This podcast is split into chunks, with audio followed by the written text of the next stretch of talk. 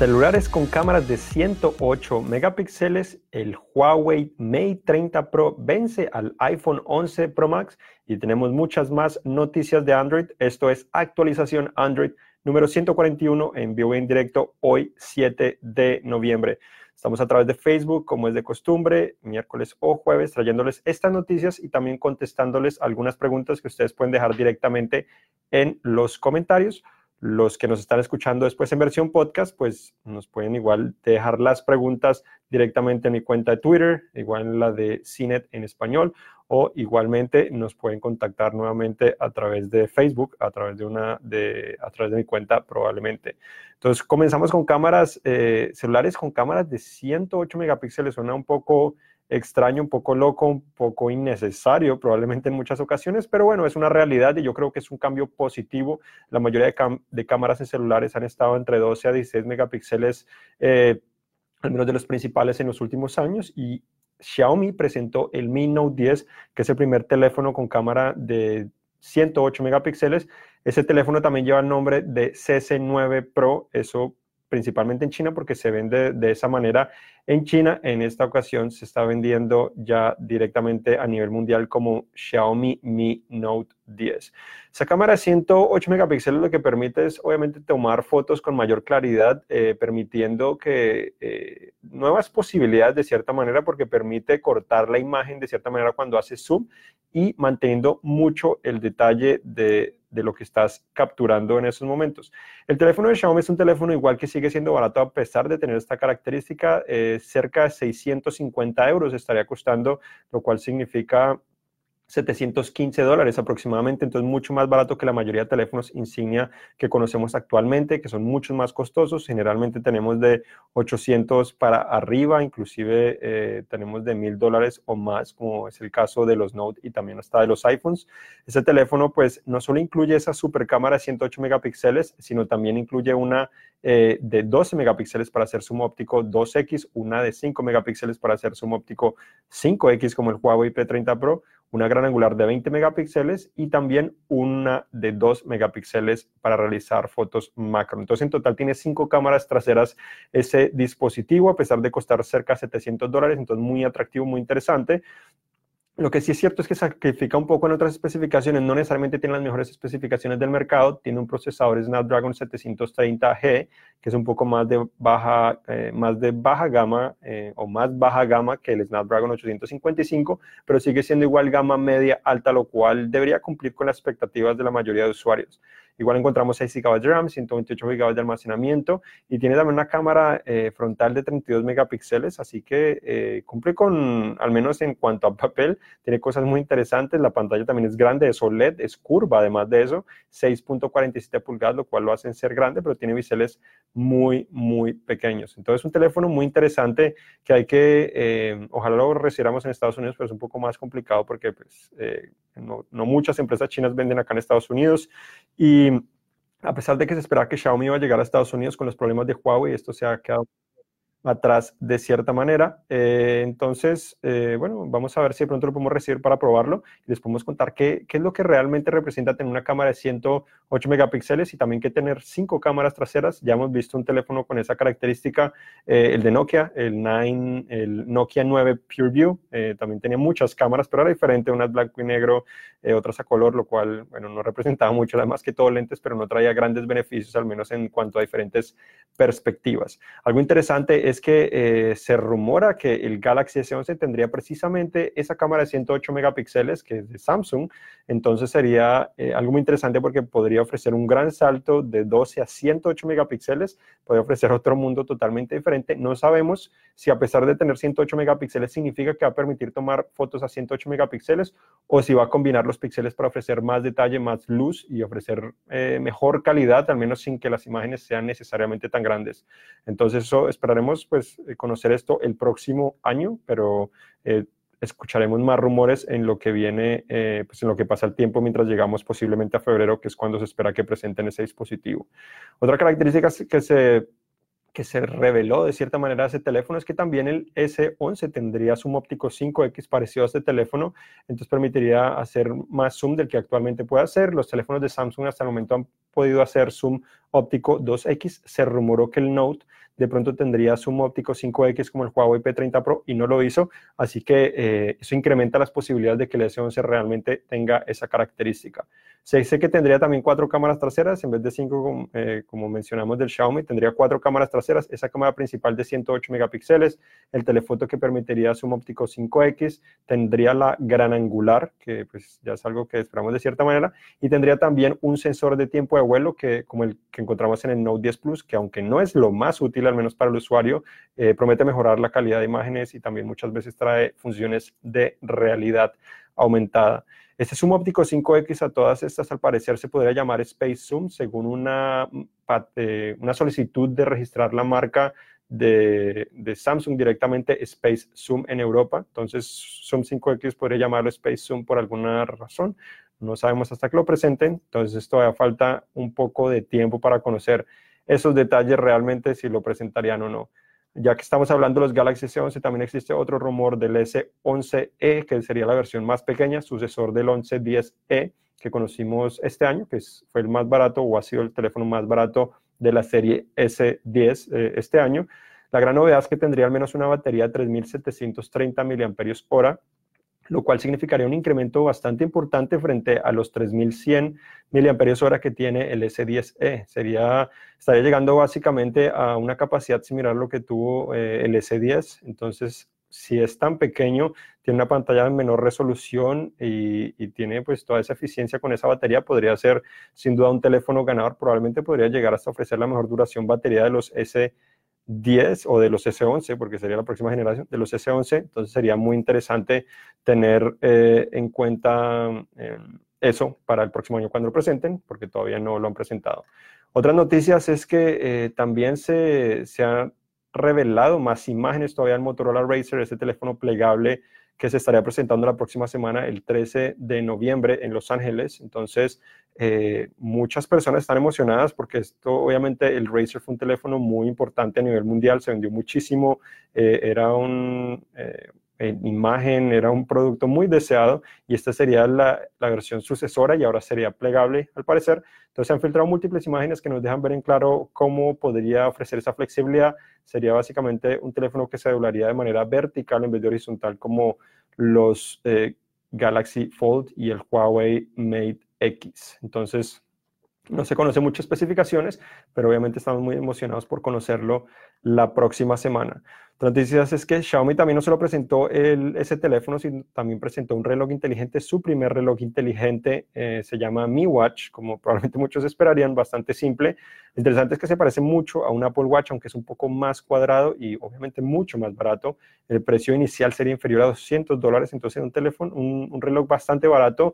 Eh, tendría Android o Wear OS, como se llama actualmente, una pantalla de 1.78 pulgadas y el procesador Snapdragon Wear 3100 que ofrece una buena experiencia, no necesariamente la más rápida que puede uno experimentar hoy en día, pero una buena experiencia y sobre todo pues a ese precio yo creo que uno no se puede quejar mucho.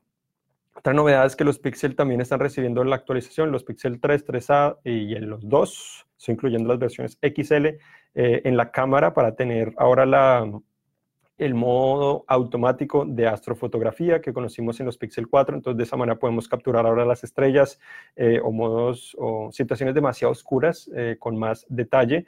Sin embargo, hay que tener en cuenta que hay que tener generalmente un trípode porque el teléfono tiene que, ser tiene que estar muy estable, más estable que simplemente sostenerlo con nuestras manos y las fotos también se pueden demorar eh, un par de minutos en tomar y no tan solo segundos o centésimas de segundo como lo hacemos normalmente.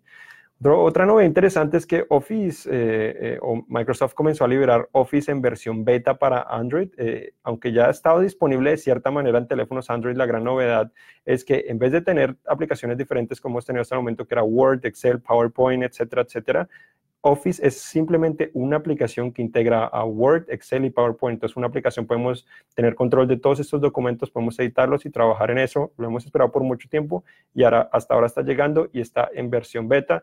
También la aplicación Esteria, que es la que te permite eh, disfrutar de, del nuevo servicio de streaming de videojuegos de Google, ya está disponible, al menos la aplicación, el servicio todavía no está disponible, se va a estrenar muy pronto, la próxima semana, se va a estrenar, eh, entonces pues ya está disponible, ya lo pueden descargar y estar pendientes de, de ese lanzamiento.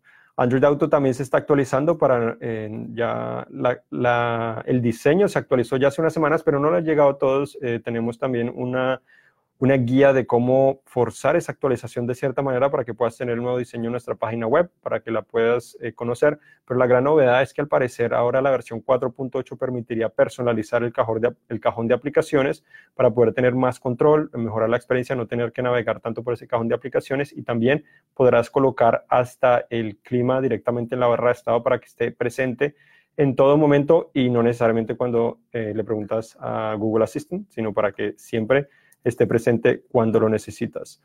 Ahora sí, la otra, la otra noticia es que eh, el Huawei Mate 30 Pro venció al iPhone 11 Pro Max. Eh, probablemente sorprende a muchos, a otros no, otros se van a reír, pero los, los, eh, lo venció de cierta manera en las pruebas que realiza DxOMark, que pues, es, un, es probablemente la empresa más conocida en analizar cámaras de celulares.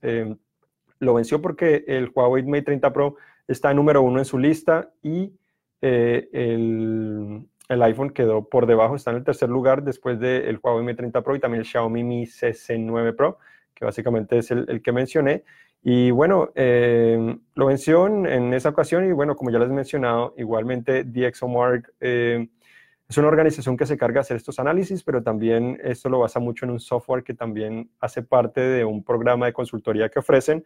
Entonces, aunque funciona DxOMark como una prueba o un benchmark de cierta manera, no significa que sea la palabra última, porque pues obviamente a través de ese software que pagan las empresas para poder eh, analizar sus cámaras, pueden obviamente buscar la manera de obtener los mejores resultados o mejor puntuación en, esos análisis y no necesariamente ser siempre en todos los casos la mejor cámara. Por ejemplo, eh, al tener más cámaras les están dando mejor puntaje y no necesariamente significa que tenga la mejor cámara porque si un teléfono tiene cinco cámaras no significa que sea mejor que una en todas las ocasiones, pero es algo para tener en cuenta sin duda de todo lo que ofrecen.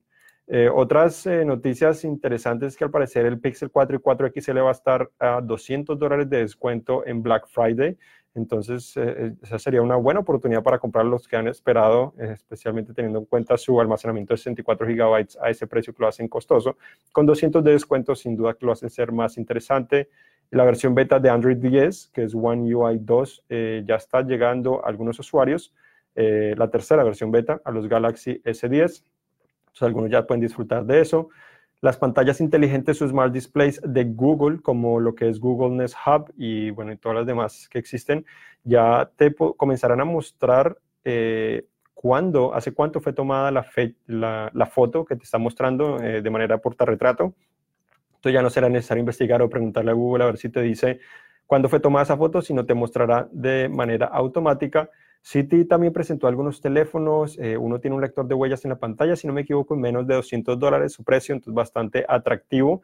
Presentó tres en total, dos se parecen mucho, eh, uno es el City Blade 10 eh, Prime y el otro es el 10, son básicamente los más parecidos, depende del operador donde lo estés comprando. Por otra parte, también WhatsApp eh, se está actualizando para permitir ahora que empresas te puedan vender directamente a través de WhatsApp, al menos de manera oficial, eh, a través de eh, WhatsApp Business. También tenemos que están actualizando o están liberando una nueva función para grupos en la cual te permite controlar quién, eh, a quién pueden agregar otras personas a esos grupos para tener más control, si lo quieres bloquear, dejar libre eh, o personas específicas tan solo pueden ser añadidas a esa clase de grupos, entonces esto permitirá combatir mucho el spam. Cuanto a otras, eh, actual, otras noticias del Pixel 4, pues algunos desarrolladores han logrado modificar un poco la cámara para poder obtener hasta zoom 16X híbrido para obtener buen resultado. También lograron obtener, incrementar el brillo máximo en nits a más de 600 nits del teléfono, entonces algo que indicó que Google lo estaba eh, bloqueando de cierta manera ese, ese brillo máximo que, que tiene o que podría ofrecer ese dispositivo y también comenzaron a liberar la actualización que permitiría que los 90 Hz no dependiera tanto del nivel de brillo que tendría el dispositivo, sino prácticamente eh, estuviera disponible en todo momento sin necesidad de ir a la configuración de desarrolladores.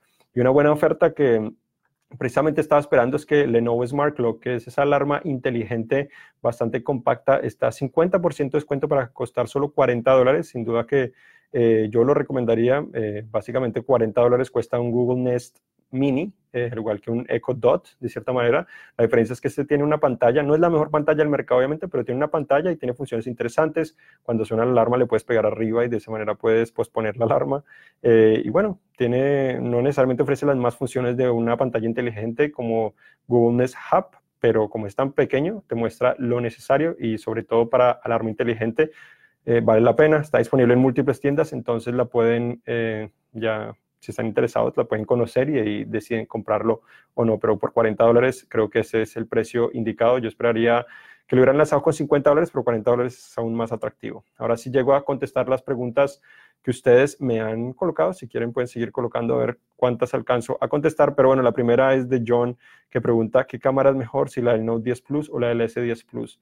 Eh, en realidad las cámaras de estos dos teléfonos son muy parecidas. Eh, considero que la del Note 10 Plus es un poquito mejor, pero mm, creo que realmente en muchas ocasiones la vayas a notar, es, la experiencia es prácticamente la misma.